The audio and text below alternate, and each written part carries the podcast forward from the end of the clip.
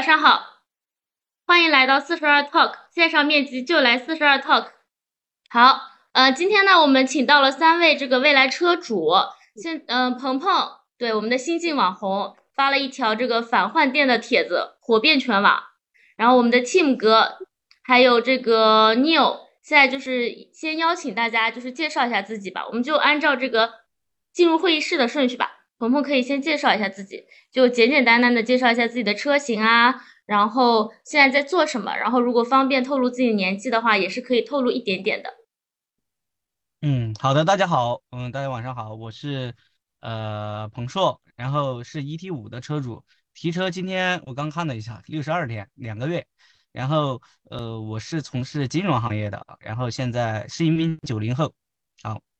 好的，那我们的 Tim 哥。Hello，大家好，我是 Tim，然后本人姓杨，是蔚来 ES 六跟 ET 五的双型双车型车的。目前的话是从事互联网行业做运营，嗯，然后年龄的话大概是在也是九零后。那那 Neil 哥呢？呃，大家好，我是 Neil，然后我是 ET 七的车主。呃，今年也我其实也是九零后，然后我也姓杨，这个就很巧了。嗯，目前我是从事汽车供应链。可以，好，大家好，我也是未来车主，我也是九零后，嗯，目前也是从事这个运营，但是我是那个新能源的运营，对吧？然后就是大家都是九零后嘛，然后在座的也都是未来 ET，就是未来的车主吧，嗯，就是当时你们说要买未来的时候，你们身边的朋友是什么反应啊？一个一个来吗？可以啊，你可以啊，一个个来会比较整齐一些。行行行，那那还是我先说吧。其实我在的城市是在四川宜宾，然后和丽江两个城市，这两个城市呢就算是中国的四线城市啊，比较小了呃。四线城市经济也不是那么发达，不像沿海还有那个北上广深这些地方那么少发达。其实我身边很多朋友都不知道未来这个品牌的，很多都不知道。然后我是在一个很偶然的一个机会，因为我想换车嘛，然后也想换个电车。最开始我看的是三系啊，我非常喜欢三二五那个药业那个版本，嗯，然后之前然后看了一段时间，然后发突然在一个非常偶然的一个时间，我在逛商场的时候，有一个呃未来的这样的一个门店啊，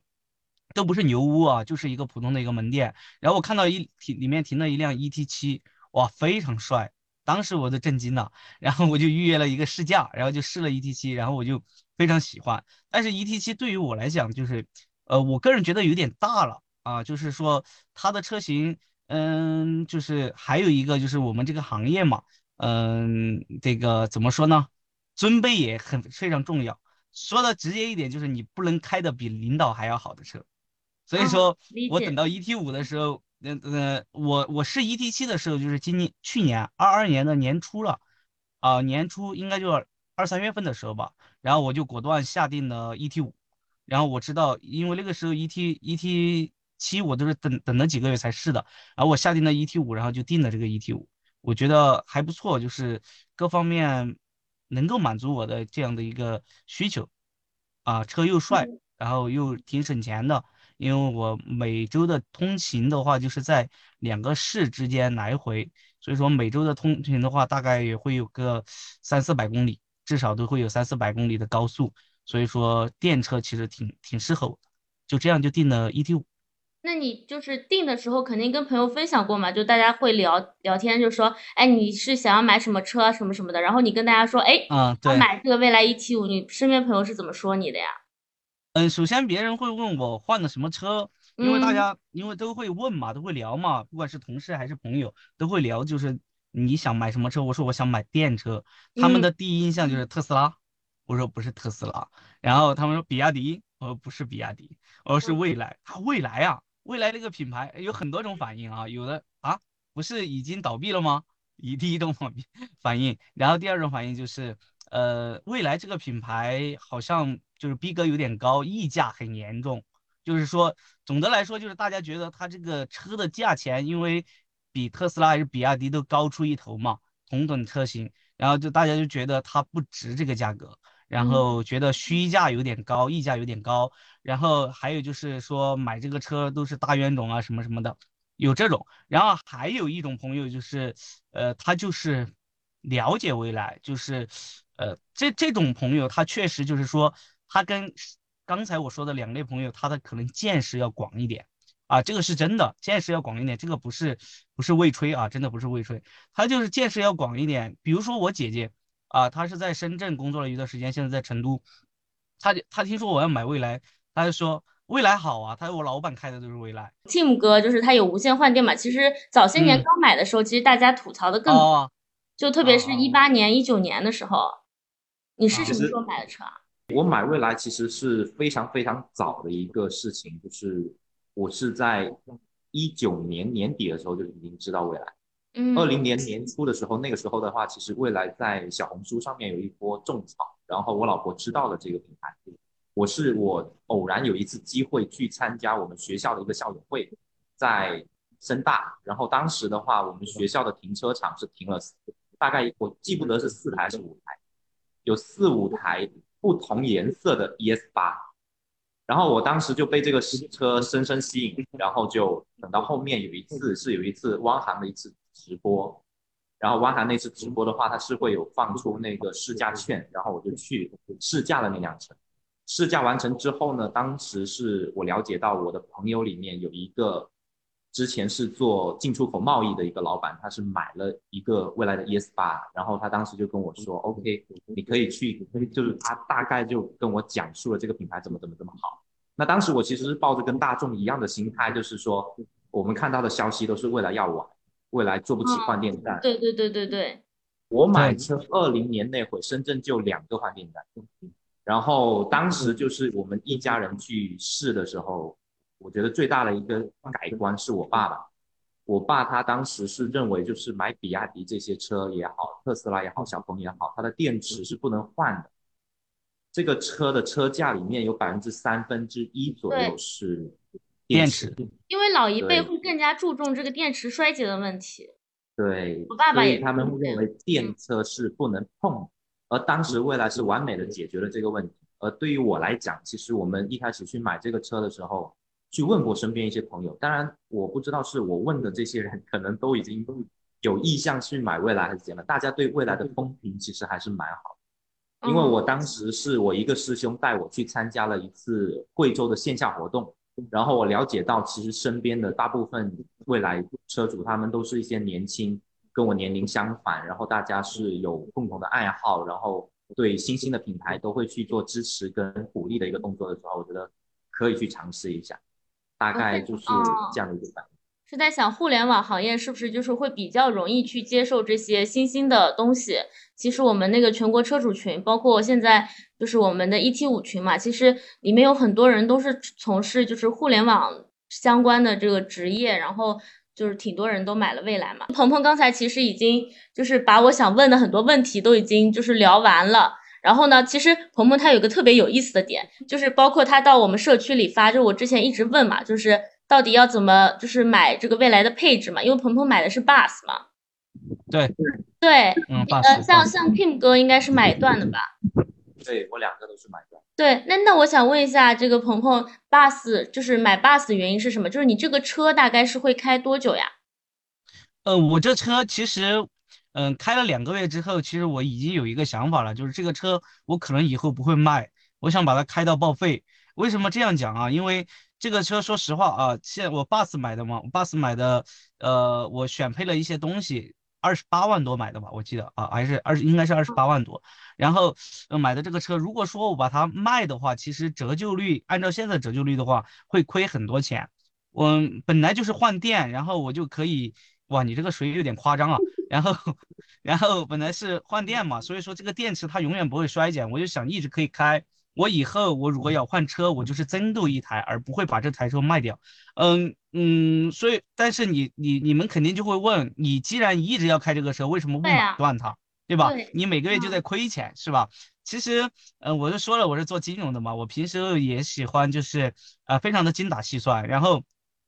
呃，因为因为很简单一个道理，这个电池是七万块钱。对吧？七万块钱，而且这个电池的续航七十五度，这个续航并不是特别长。我个人觉得它并不能满足我对一个正常里程的一个需求。虽然说我开了两个月，就暂时没有什么趴窝的这个风险，也没有就是说特别对对对，应该没有。对对，我就没有这种顾虑，但是呢，我还是想要一个续航可以稳稳当当达到一个呃四百五或者五百左右，就跟油车差不多这样一个概念。因为冬天七十五度的电池 ET 五的话，在天气最冷的时候，我们这边也就三百，也就三百左右实际续航，我觉得太短了一点。我觉得怎么说呢？我就觉得这个七十五度电池七万块钱它不值得我买。我在等那个电池技术再成熟一些，比如说，比如说，比如说七十五度电池它能跑到四百、四百五，那我就可以下手买断了。而且这七万块钱其实作为现金留在手里的话，啊，嗯，其实我是全款买的这个车，到时候我看看能不能放在上面。对我，我是全款买的这个二十八万多，然后这个七万块钱留在我手里的话，我有一些投资的这样的一个渠道的话。这七万块钱每个月基本上可以回七百的利息，七百的利息就相当于我九百八租了这个电池，我自己只贴了两百八，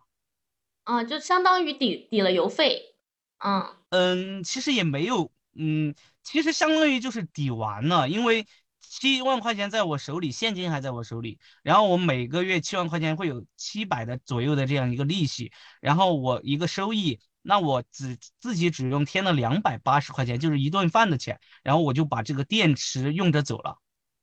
然后我还在等着观望。如果说未来一年或者两年之内，这个电池技术会有革新的话，那我再下手也不迟。其实我亏的并不多，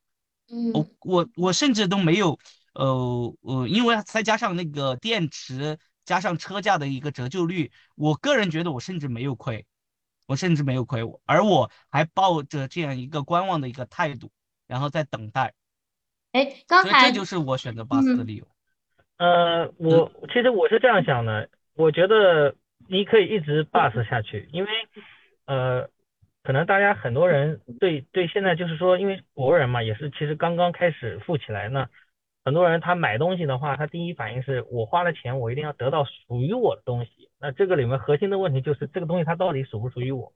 那包括我们之前群里面也看到那种，呃，有的老哥他买了车之后，他说我去换电，我是实在不行了，我要去换电。然后你把这电池给我做个标记，我先用你这个旧电池先用一下，我等会儿回来我再给他拿走。那我觉得这个其实还是一个观念的问题，因为。嗯，我觉得换电确实非常的，它是一个非常好的一个一个一个方式。就对于我们这些开新能源的人来说，那么很简单，第一点就是安全。那近近近期这种失火的事情也很多。那我理解是，如果你的电池，首先你的电池因为会经常更换，那么对于未来讲，它会对电池进行检修。那么这样的话，你相应的你会减少很多的风险，这是第一点。第二点就是关于折旧，折旧呢，刚刚就是鹏鹏其实他。也算的是比较细，那我觉得我比较粗一点，我就是大概说吧，因为七万块钱的电池很简单，你你开三年，因为其实电池一定会有衰减的，呃，短期内看不出来，大概三两年三年左右是看不出来，但是你从第四年开始，你电池一定会衰的非常厉害，这个是没有办法的，因为呃，特别是这种锂电池，它的充放寿命。呃，一定是标定的，只是说有些公司会跟你讲，有些公司不会跟你讲。那么未来他在做这个租电的话，其实他是下了很大决心的，他要考虑到三年以后这第一批电池要怎么样去处理。当然，他们已经有相应的解决方案了，这个就是用户来讲不用担心。那么作为我们这些支付月租的人来讲，我觉得如果你是一个呃呃用车的频率还比较高的人的话，一定是划算的，一定是划算的啊。至少你跟加油相比肯定是划算的，然后我还不用担心我电池的折旧，也不用我担心我电池意外的一些磕碰啊，一些安全的风险啊，啊，包括我们还享受到这种非常方便、非常装逼的换电，对吧？不管是从实际需求还是从心理需求来讲，我觉得呃租电一定是最最好的选择，租电一定是最好的，而且再再说的嗯怎么样一点呢？其实，如果你选择租店的话，你确实是可以在超出你预算范围内的情况下，再想办法往上提一提。我觉得这个其实也是很不错的，因为毕竟现在大家超前消费的意识还是比较、比较、比较多的这个，所以嗯，我觉得可以一直租下去，没关系，开的越多省的越多。嗯，我还觉得这个租店很不划算呢，租店很难受的，每个月要付钱。嗯哎嗯，Tim 哥怎么觉得这个？我并不觉得未来是一个所有人都能够去拥有的品牌。其实就像现在大家一样，你看，不管是 Neil 也好，还是鹏鹏也好，大家都是非常优秀的，包括像 Winner 也是一样，大家都都是在这个行业里面，不，我觉得都是一些精英。然后这一部分人，其实他对自己的一些价值的匹配，其实是会有一个非常非常清楚的一个心理预期。其实就像在深圳，有很多人为什么说买车的时候，其实比如说就像上海，刚才也讲到说租的越多，然后会省的越多。其实这部分人他自己本身不是说家里就没有车，而是有车。那这辆车给到它的一个品牌之外的这部分的价值，包含在换电站这部分的价值，以及在日常线下这部分的价值，其实大家是真正就是亲身可以去体验到的。而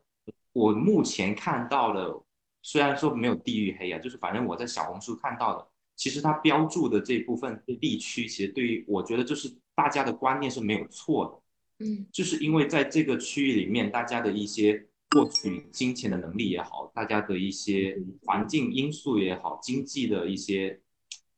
经济的基层，就是顶层建筑的一些基础也好，它是没有像沿海城市也，或者是说像北上广深杭一样，能有非常充实的一些机会让大家去争取。所以这部分大家对于这个品牌的一些，我不能说是误解吧，我觉得是正常的一些见解，是一都是可以理解。然后我自己本身对于这部分的一些价值认同，我是觉得说，我是个普通用户，我不是一个金融理财非常厉害的一个人的话，那我去选择一个买断，其实对我自己本身来讲，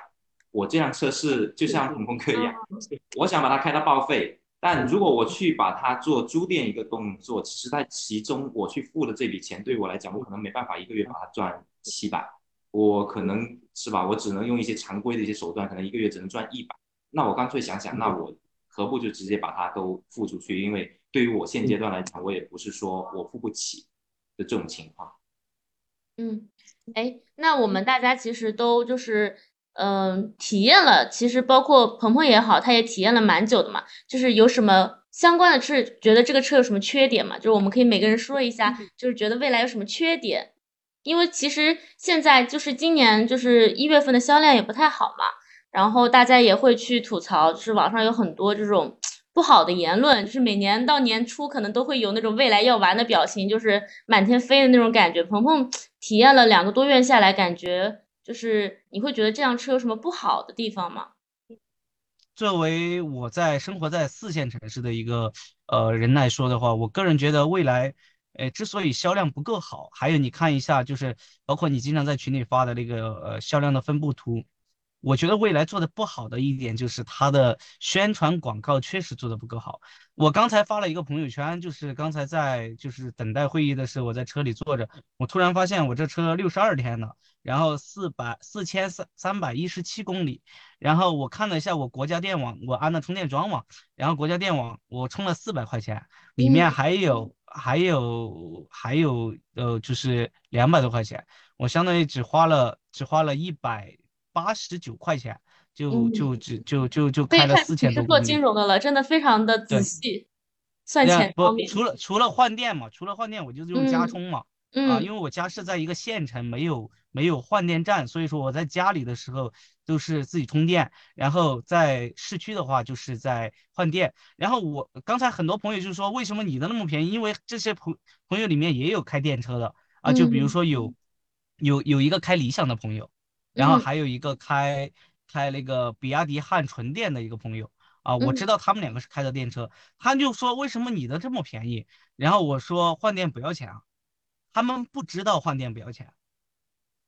他们不知道，所以说我为什么说未来如果销量不好的话，它其实是它的广告和营销是有一定的问题的，因为很多人并不知道未来这个品牌它的溢价在哪儿。它的溢价在我们车主看来，它的溢价就是首先这个品牌确实比较有逼格，因为它就是想打造电车行业的 BBA 嘛，甚至比 BBA 还要更高级一点嘛，对吧？它最嗯低这个自己的定位是这个嘛。第二就是它的服务嘛，服务就包括了换电技术嘛。但是很多人是不知道的，很多人是不知道的，他不明白未来的溢价和逼格在哪里。这个是未来我觉得，如果说想要把销量扩展开一点的话，需要做的，而不是只是在经济比较发发达的长三角、珠三角，还有北京啊、这些地方，然后才会销量好。如果说把这些铺开一点的话，大众的认知要多一些的话，我觉得销量还会好一点。因为我身边这些人，他并不是没有购买能力，他有购买能力，他只是不懂、不知道而已。哎，那 Tim 哥使用到现在为止，有什么想吐槽未来的吗？吐槽未来，我觉得是可能是近期的一些反应吧。我的 ES 六最近有发生一些问题，然后我觉得我唯一想吐槽未来就是，嗯，现在深圳的用户基数多了之后，我觉得售后服务有点跟不上。跟不上啊。对，我现在这个车在有一次是在高速上发生过，目前的话，近二月份到一月份到二月份的话，总共发生过四到五次的故障，就是非常高频，因为回老家，然后经就天天走亲戚，然后这个车这个整个车是非常高频的使用的情况下，就是这个车发生过四五次的一个故障。嗯嗯，目前没有给我任何的解释，就只告诉我说这个车现阶段是，嗯，是吧？老车主心里都知道，就是它本身，因为我已经升级了八幺五，然后现阶段他告诉我，就是这个故障他没办法去定位，他必须是当时发生的情况下，然后把外接电脑接入之后才能够去取到这个数据。那我说我在外面，如果这个车已经发生了故障了，那我其实都没办法开的，比如说直接中控就黑屏。哦，我第一反应就是靠边停车，然后把它关了之后停个对吧？停个几分钟，然后再上车，它才好。而且当时发生在高速，然后嗯，就我觉得都挺胆战心惊的。然后反正这一次的话，哦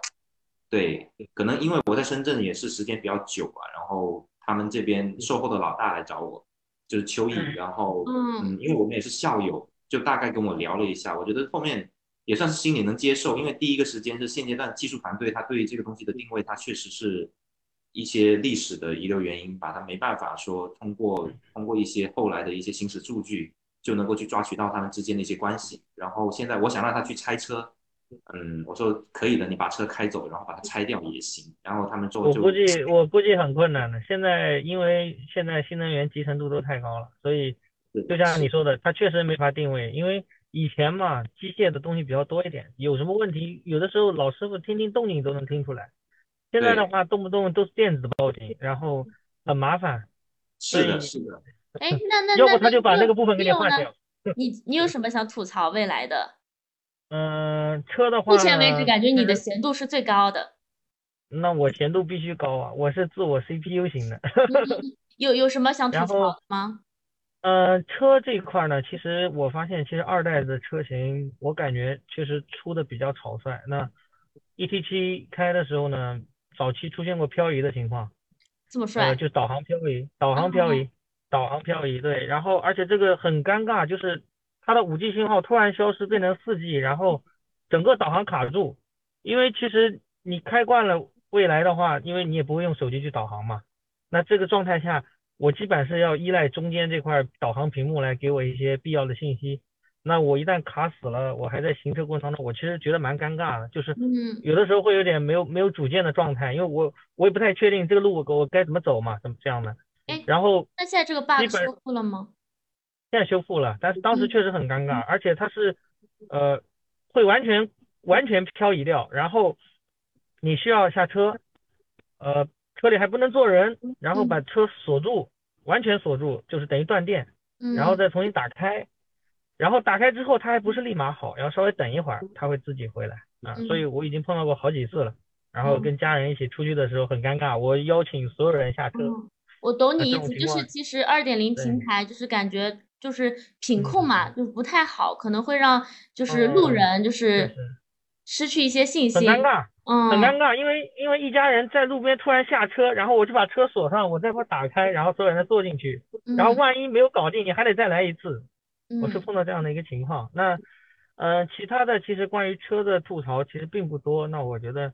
呃，最关键最关键就是希望未来一定要把这个续航想办法优化一下。啊，我也觉得，其实未来把续航做好就无敌了，因为又有续航又有换电。呃，春季的时候，呃，去年大概八九月份的时候，ET 七如果一百度的话，我当时开的话大概在四百三左右。呃，我们之前400测也是四百三左右，四百三左右的话，其实你去掉你的心理那个阈值，就是你觉得到那个时候要换电那个阈值，实际上可能也就是四百多、四百左右。那我觉得这个续航其实不太合格。虽然说这个咱们都讲嘛，有换电这块遮羞布，那我觉得还是要在这一块下下功夫。但是当然也是两面性，我们希望它去优化，但是你不要优化完又多很多 bug 这样子。嗯，嗯好的，我总结一下，就是鹏鹏就是吐槽的是未来的这个营销不够格，就是四线城市完全没有营销过去。然后 Tim 哥是担心就是未来现在就是卖的越来越好嘛，那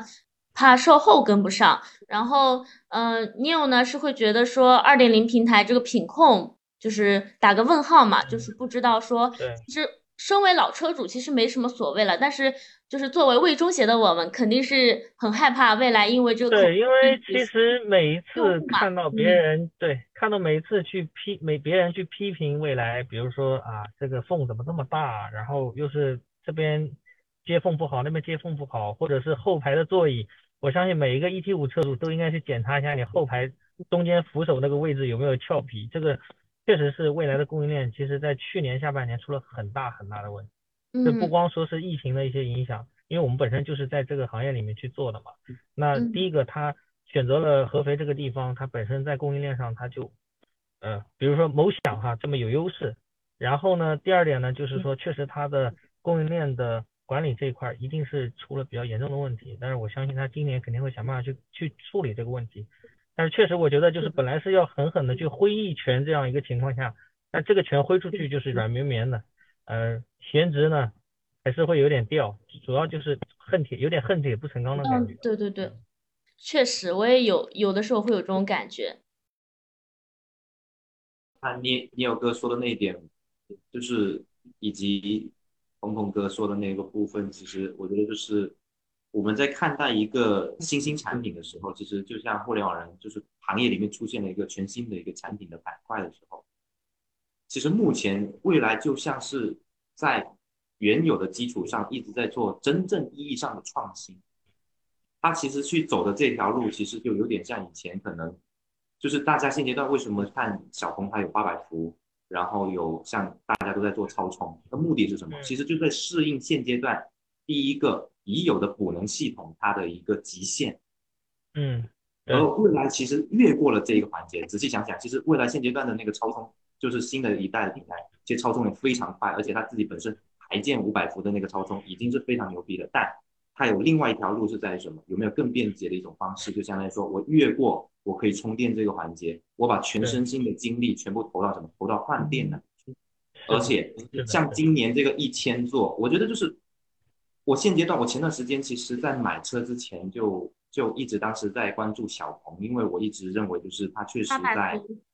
对智能啊、八百伏啊，然后 G 九啊这些方面我都去试都去看了。那最后回到最初的那个点，就是小鹏在线下究竟有多少个自己的自营的这种充电站呢？仔细看。深圳居然只有三个，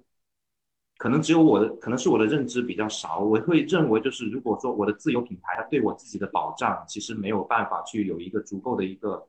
就是及时的补充跟补印的话，我全部依靠国家电网，依靠别人。那其实对于我自己本身来讲，那这个车是第一不值得有任何的溢价的，因为它纯粹就是堆出来的一堆东西。所以就像刚才 Neil 哥讲的那个板块是非常认同的，就是在于说，如果你是堆料堆出来一些东西的，很简单。L 七的东西，今天其实是吧？问问界也可以做，对，是的，任何的东西它都可以做。为什么是一样的东西？只要我今天足够血下得了血本，我把这部分的材料找任何的供应商，我供应商够牛逼，我这个事情都可以去 cover 住。但还是回到最初的那个点，所有用户其实买车只是第一步，下一步是用车。用车的场景涉及到我们现阶段大家每个人都可能会谈及到的补能、续航，嗯以及像我刚才提到的售后。如果这三端其实都没有锁住，我认为现阶段所有的新的车就会像以往的这部分产品一样，就是它会一直更新迭代非常快。你到最后就会发现，哦，原来其实就像 iPhone 一样，iPhone 十二其实现阶段也还很好用，但其实现在已经出到 iPhone 十四了，嗯，中间的剩余其实是。一直都是在消耗的，但其实像未来现阶段它停产了之后，其实对于我来讲，我的 ES 六一直还是可以用换电站。其实对于我这个用户来讲，我的用车场景是可以一直被我无限的去延伸的，即使我买的是个老的 ES 八都可以。所以我觉得说，从这个基础的出发，我们去谈论这个品牌也好，谈论它现阶段的这个也好，其实在谈论刚才你有就是鹏鹏哥说的那个点，就是在谈论一些在造车的过程中一些不投机取巧的行为，就他并没有在原有的基础上真正意义上去做到一个实际的往前去迈一步，而且是下定了一个很大的决心。然后又像 Neil 哥刚才说的那样，就是他在中间这部分。让很多油车的车主内心能够快速的去接受，仅仅只是因为我原来就是加油站给到我的安全感，而现阶段在原来的安全感的基础上，又给了我一个更好，是吧？就像鹏鹏哥说的，四十万以内没有对手的一个东西，那它一定是首选。但其实对于我来讲，可能我放眼五年，放眼十年，这绝对不是我的首选。就嗯，其实总结回来就是，我们已经不是在谈论一个品牌。可能更多的是一种，我觉得是已经是对于现阶段工业升级之后的一种东西，就是全周期的那种感觉。嗯，对，我我觉得我们我我个人觉得啊，我个人觉得买未来的人有一种理想在的，就是我说的这个理想非这个理想。虽然鹏鹏是新车主，但是已经就是。就是已经融入了这种老车主那种信念的感觉。其实其实我的闲值还好，我的闲值还好，不是特别高。但是但是我就觉得我就觉得有确实有一种信仰，未来车主有一种信仰，就是觉得，呃，未来会成为就是手机界的苹果这样的这个概念，就是和其他品牌完全与众不同，而且是呃。逼格绝对是最高的，然后它的服务还有就是后续的一些东西，因为我刚才也在说了，我们斌总也在下大棋，他下的这个大棋几年前大家看不懂，大家觉得呃今年要倒闭，明年要倒闭，到这么多年一直在亏钱也没有倒闭，甚至这一两年国家队啊、灵王啊这些都已经下场开始做换电了，大家才慢慢觉得斌总的一个远大的梦想是什么，而我觉得我们未来车主。也是和斌总一样有这样的一个梦想的，就是，呃，信仰之车吧，可以这样说。说 的好，我要鼓掌了。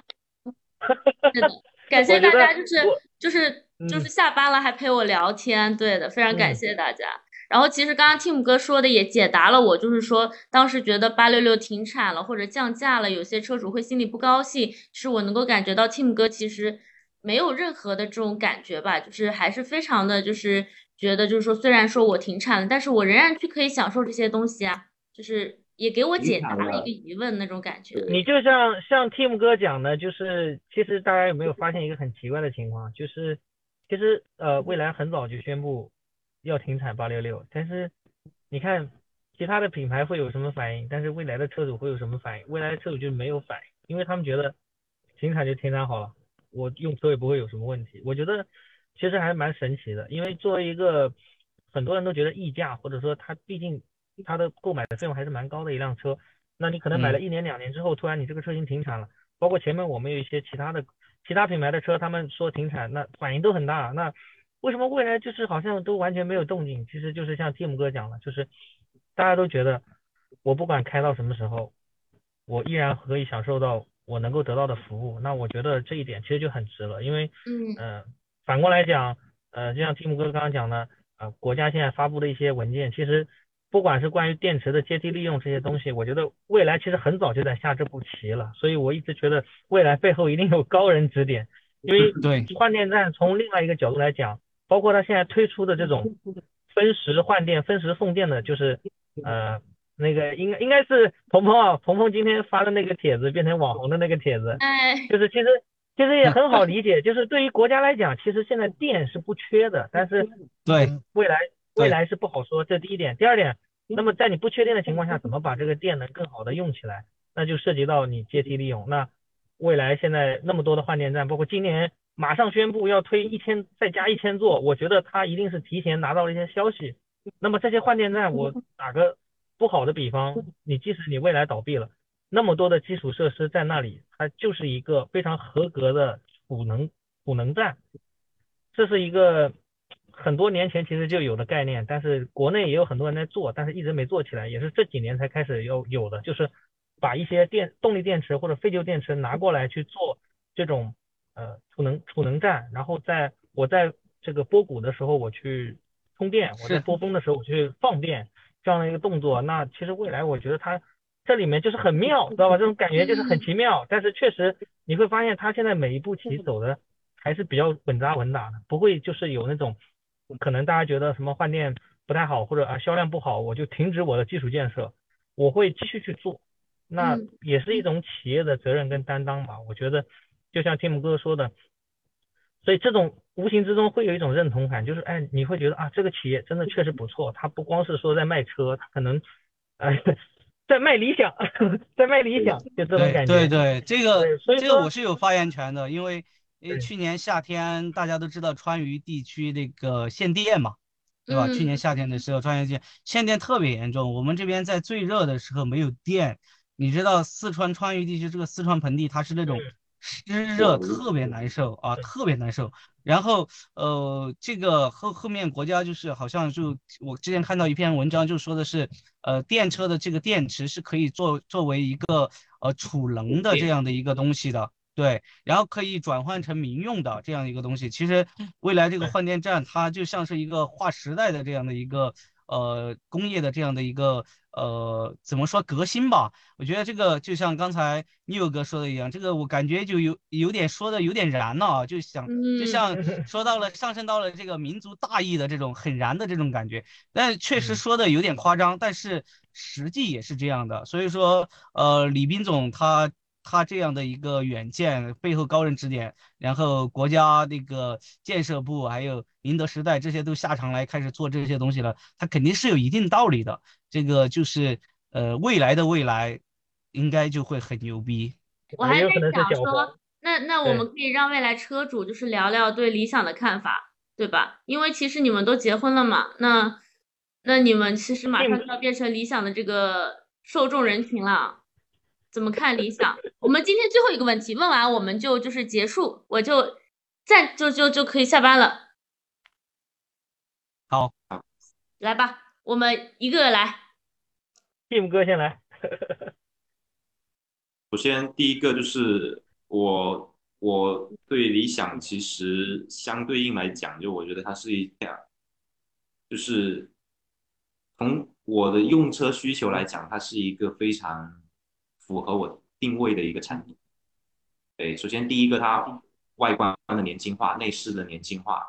然后整体的舒适度，其实我有去做过，但我没有试驾。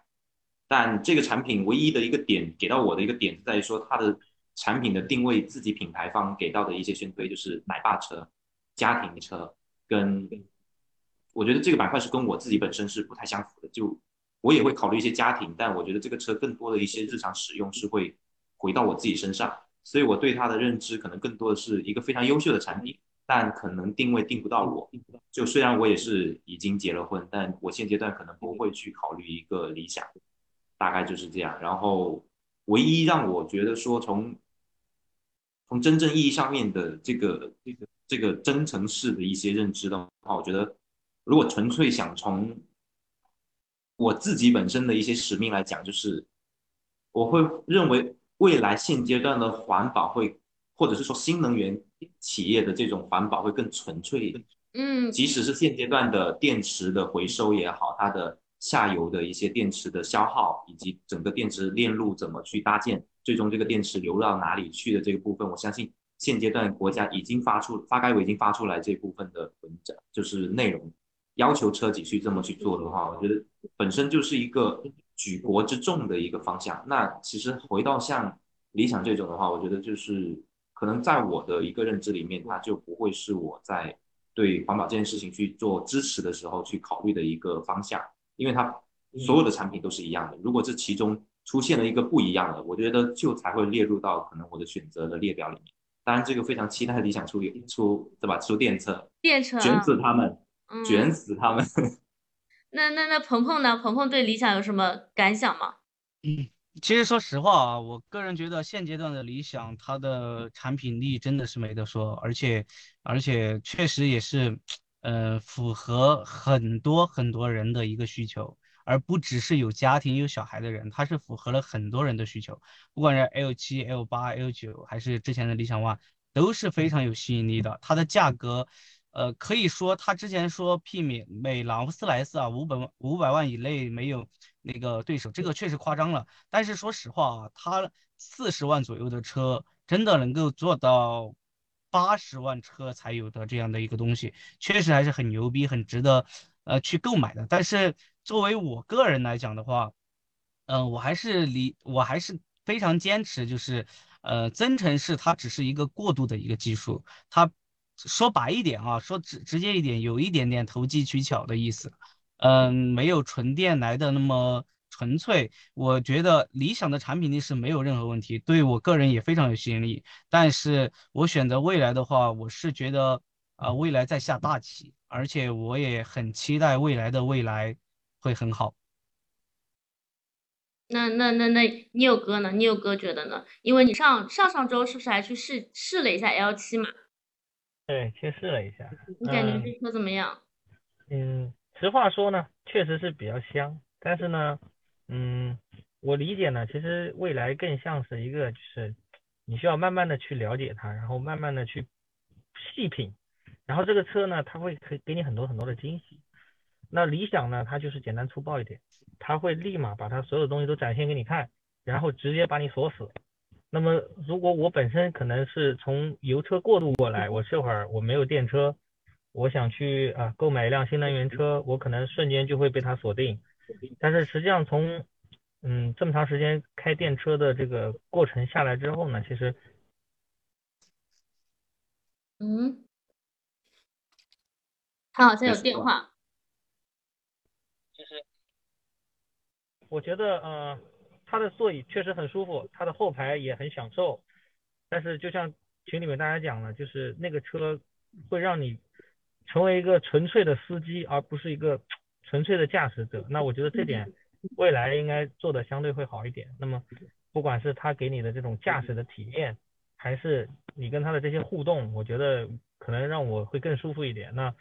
我如果去选择理想，那我就是一个纯粹的奉献者。那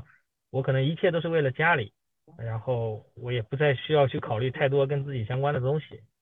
所以，嗯，从这方面来讲，嗯，我觉得理想产品就像鹏鹏他们都说了，理想。各方面都很好，但是确实没有击中我，最后还是没有击中我。哎，那那我们今天要不就先这样，不然素材太多了也不太好剪。嗯，你慢慢点吧。是的，是因为我没有想到，然后我水喝太多了，我现在已经有点想上厕所了。我今天要跟大家说再见了。好的，好的，好的，手机谢谢你们，谢谢你们。OK 啊，OK 啊。我们群里聊，下次见了，拜拜。